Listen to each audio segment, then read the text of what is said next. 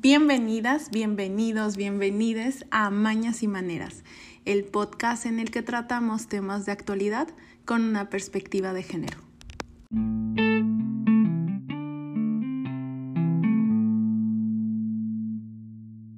Hola, hola, ¿cómo están?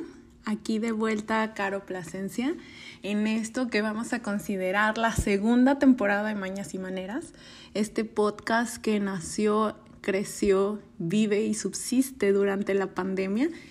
Y pues bueno, en esta segunda temporada quiero decirles que ya nos vamos a regularizar. Vamos a estar teniendo un episodio breve cada miércoles. Entonces, miércoles con miércoles nos vamos a poder escuchar a través de sus plataformas de podcast favoritos. El día de hoy quisiera hablar sobre el pacto patriarcal ha estado en boga en redes sociales durante los últimos 15 días, ya casi tres semanas, el tema de lo que es este pacto. Y se habla del pacto como si se le adjudicara a las autoridades o en este caso al presidente. La realidad es que no. La realidad es que el pacto patriarcal del que se abre y del que se pide que se rompa, pues es mucho más amplio y además atañe a todos los hombres, incluso a las mujeres, que por nuestra educación, por la sociedad, por la cultura, por supuesto que arraigamos y conservamos estructuras machistas que nos hacen de manera indirecta perpetuar este pacto que nos oprime. Entonces vayamos un poco más a fondo para entrar a materia. ¿Qué es el pacto patriarcal? Es esta cultura, esta falsa creencia, es esta parte del rol de lo que equivocamente conocemos como lo masculino, que implica el estar reproduciendo actitudes machistas que sublevan a la mujer, que la oprimen o la pueden situar en una inferioridad. Actitudes violentas, obviamente estamos hablando de violencia de género, ya sea física, sexual, económica, patrimonial, em, psicológica, entre otras. ¿Qué se pide? Muchas veces entramos en el debate de si los hombres pueden o no pueden ser feministas, si los hombres pueden o no pueden ser aliados. Y creo que la pregunta está mal planteada. Yo creo que el feminismo es un espacio de mujeres para mujeres, desde mujeres. Sin embargo, si hay una deuda y si bien el feminismo también busca apoyar de manera indirecta a que los hombres se desarrollen de manera más libre, aunque su sujeto político sea siempre la mujer, si hay un papel que pueden hacer los hombres al respecto de esta postura machista y de esta lucha por la igualdad. Hace poco en un círculo de lectura en el cual yo participo, en donde nos reunimos muchas mujeres a discutir textos feministas, um, nos recomendaban un podcast que está muy bueno, se llama Jueputa, que es un podcast de feminismo radical español donde se planteaba justo esta pregunta y decían si los hombres podían ser feministas o si los hombres podían tener un rol de aliados. Y más allá que buscar que un hombre sea aliado del feminista, del feminismo, perdón, yo creo que se trata más bien de que los hombres tomen una postura sobre el patriarcado, sobre este patriarcado que les ha dado un rol dominante, determinante, fuerte, entonces, en este podcast hablaban de un término que era traidores al patriarcado. El traicionar el patriarcado es romper el pacto, que no basta solo con no reproducir algunas conductas que fortalecen el machismo. Se trata de no consentir, de no ser cómplices con el silencio. ¿A qué me refiero? Si estoy en un grupo en donde se comparten imágenes sexuales de mujeres y que sabemos que no se cuenta con el consentimiento de esas mujeres para su difusión, no basta con quedarse callados, basta con señalarlo, con decir, esto que estás haciendo está mal y generar una incomodidad y discutir y señalar y dejar que el pacto patriarcal siga existiendo y siga se fortaleciendo, se siga fortaleciendo, perdón, con el silencio. Si yo sé que una persona reproduce conductas violentas contra una mujer, no basta con que yo no las haga. Lo tengo que señalar, lo tengo que denunciar y lo tengo que combatir.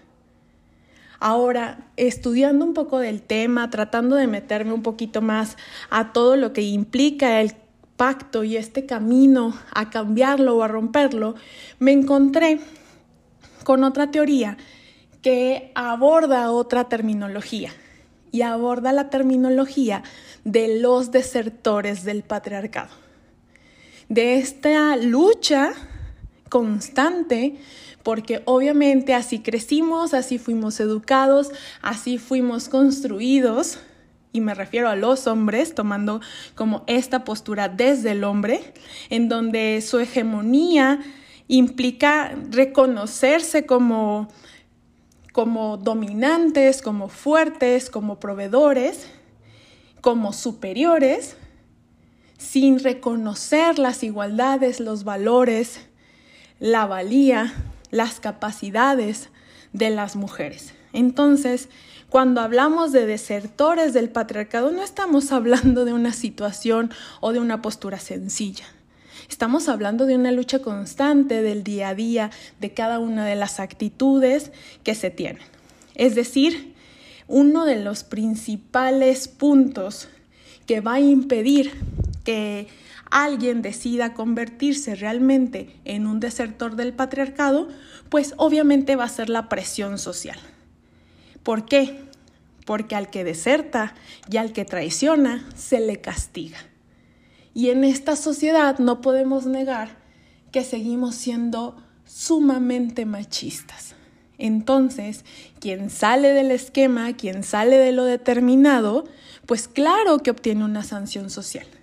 Y es que mucho se habla de los aliados y de los feministas, de estas personas que en el discurso que en lo público se muestran como personas progresistas en favor de la igualdad entre mujeres y hombres, que siguen promoviendo las iniciativas feministas como la despenalización del aborto, la igualdad salarial, la igualdad de oportunidades, el crimen, perseguimiento y sentencia de los feminicidios.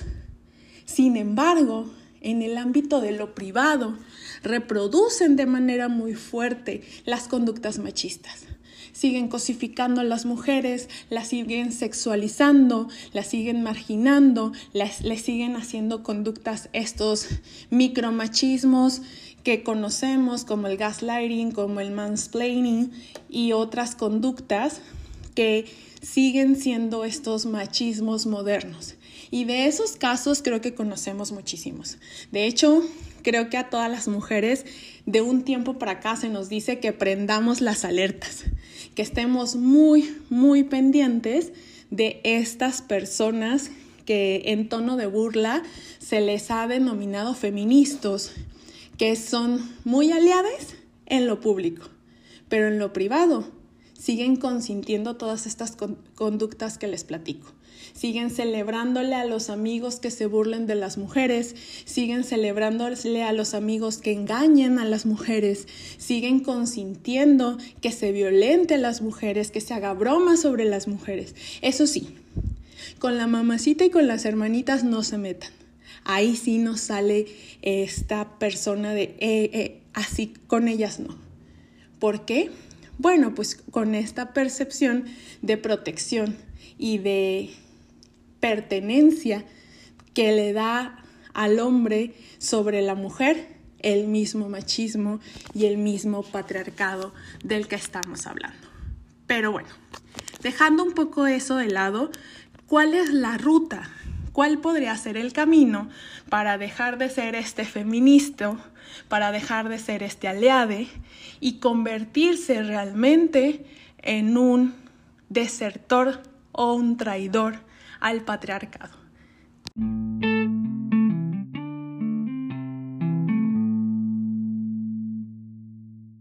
Como platicábamos hace un momento, desertar o traicionar al patriarcado no es tarea sencilla.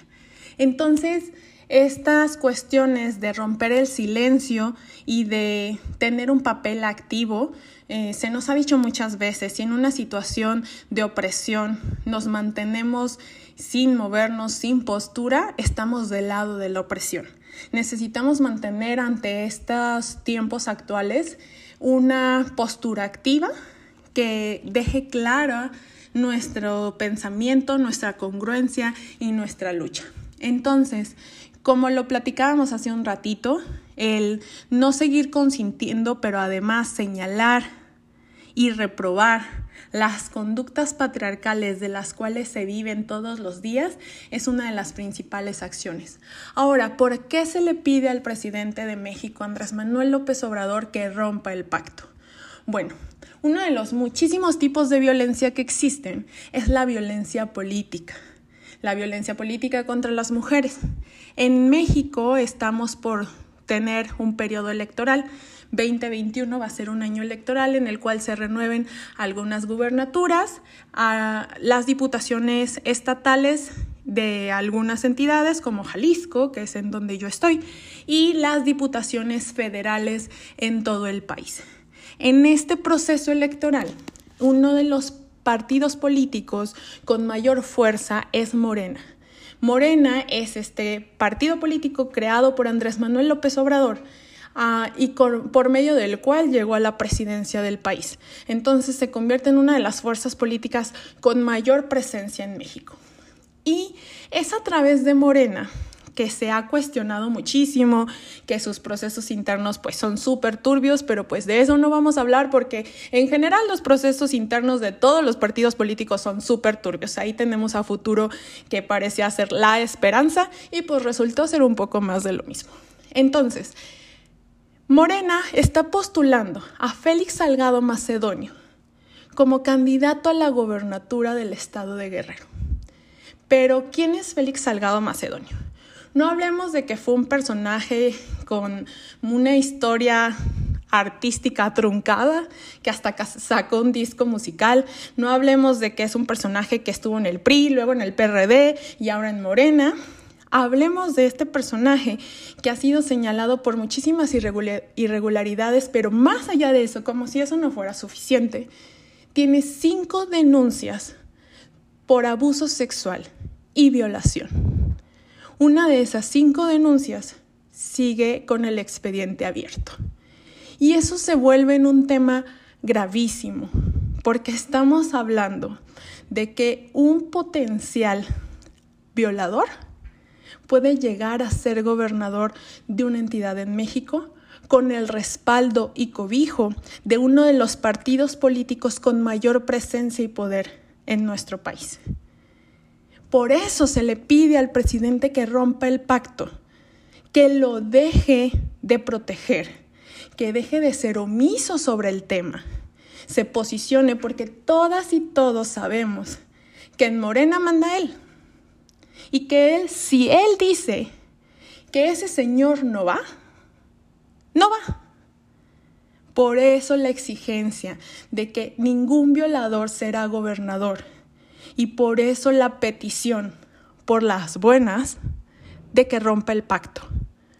Porque estoy segura que si no lo hace, la segunda llamada no va a ser tan amable. Porque estamos cansadas de verdad que se burlen de cómo los hombres pueden hacer y deshacer con o sin poder, pero aún más teniendo el poder. Dicen, bueno, el expediente sigue abierto. Pero ahí están todas las declaraciones. Y no me van a venir a decir que porque no hay una sentencia, los casos no son ciertos en un país en el que el 99.08% de los delitos quedan impunes. Es querer jugar a hacernos las tontas, los tontos y los tontes. Y creo que no va por ahí. Sin embargo, el presidente, mientras más se les cuestiona al respecto del tema, dice que es golpeteo político que él ha sido víctima de ese golpeteo político también, y entonces que sea el pueblo de Guerrero afiliado a Morena quien decida a través de una encuesta si esta persona tan desagradable si este presunto violador puede llegar a ser candidato a la gobernatura de un estado. ¿Cuál es el tema? Que volvemos a las encuestas, que volvemos a la dictadura de las mayorías, cuando la justicia social, cuando la violencia contra las mujeres, cuando los derechos humanos no se ponen a consulta, se garantizan. Y eso es lo grave, y eso es lo que enoja. Y eso es lo que preocupa también. Porque como este en muchos casos está en el estado de Querétaro, también se dio otra situación en donde el precandidato de Movimiento Ciudadano a la gobernatura de ese estado tenía conductas pedófilas con su hija. En este caso sí se le retiró de la candidatura. Pero en el caso de Félix Salgado Macedonio, yo no sé si ya es tanto el poder que tiene este hombre, tanto lo que sepa sobre el presidente, tanto lo que le haya solapado, o si ya también sea un vil berrinche de los que nos tiene acostumbrados, acostumbradas, acostumbrades, de que no, porque digo yo que no, y si ustedes más empecinan en el sí, más yo me empecino en el no el que lo vaya a llegar a ser candidato a la gobernatura. Este es un tema que si bien podríamos pensar que solo atañe a Guerrero, la realidad es que atañe a todo el país. Además, en el 2020 se aprobó una reforma por, por, parte del Congreso de la Unión y además posturas y lineamientos a través del Instituto Nacional Electoral, donde se pedía a los candidatos y candidatas que presentaran su 3 de 3 en temas de violencia sexual. Es decir, que no se presentaran candidaturas de personas con procesos abiertos o sentencias firmes al respecto de acoso sexual, violación, abuso sexual, violencia de género, que no tuvieran deudas de alimentos con sus hijas, hijos e hijes. Y sin embargo, esta persona que sí tiene un proceso abierto y que además tiene otras tantas acusaciones al respecto de violencia sexual contra las mujeres, parece ser inmune a este llamado y a esta determinación del Instituto Nacional Electoral.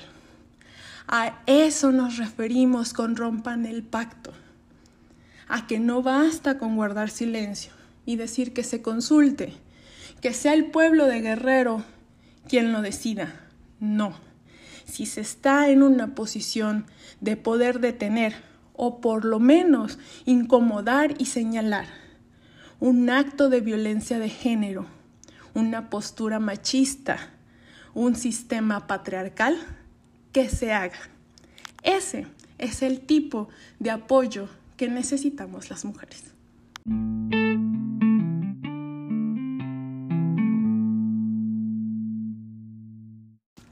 Bueno, hasta aquí vamos a dejar el mañas y maneras del día de hoy. Vamos a seguir muy pendientes de qué es lo que sucede. Em, yo estoy casi segura que por parte del presidente de la República no va a suceder nada, nada distinto al menos a lo que hemos estado viendo hasta el día de hoy. Em, dentro del partido político de Morena se está viendo mucho movimiento de las mujeres, fuera del partido político también, medios de comunicación, asociaciones civiles, si bien se ha estado utilizando como capital político por otros partidos que son muchas cosas menos feministas. bueno, también hay luchas muy legítimas al respecto y denuncias muy legítimas para eh, exigir que esta persona no acceda a la candidatura para la gobernatura de un estado. Ahora es muy importante, se nos viene el 8 de marzo, se nos viene el 8 de marzo en una situación muy particular porque seguimos en pandemia, si bien la vacunación en nuestro país ha comenzado, pues la realidad es que el proceso va muy, muy, muy lento y no vemos para cuándo la población en general pueda estar este, protegida contra este virus. Entonces nos tocará movilizarnos de otra manera. Yo las quisiera invitar a que en Instagram busquen a la colectiva Laureana Wright. Eh, su usuario es arroba laureana Wright, Wright es W-R-I-G-H-T,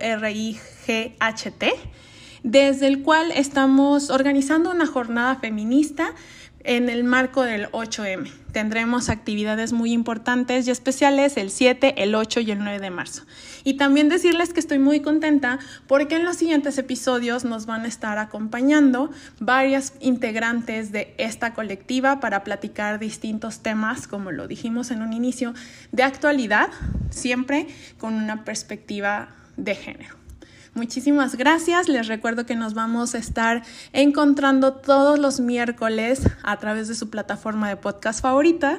Yo soy Caro Plasencia, arroba Caro Plasencia, Caro con K, Plasencia con SC en todas las redes sociales y es un gusto para mí estar acá de vuelta.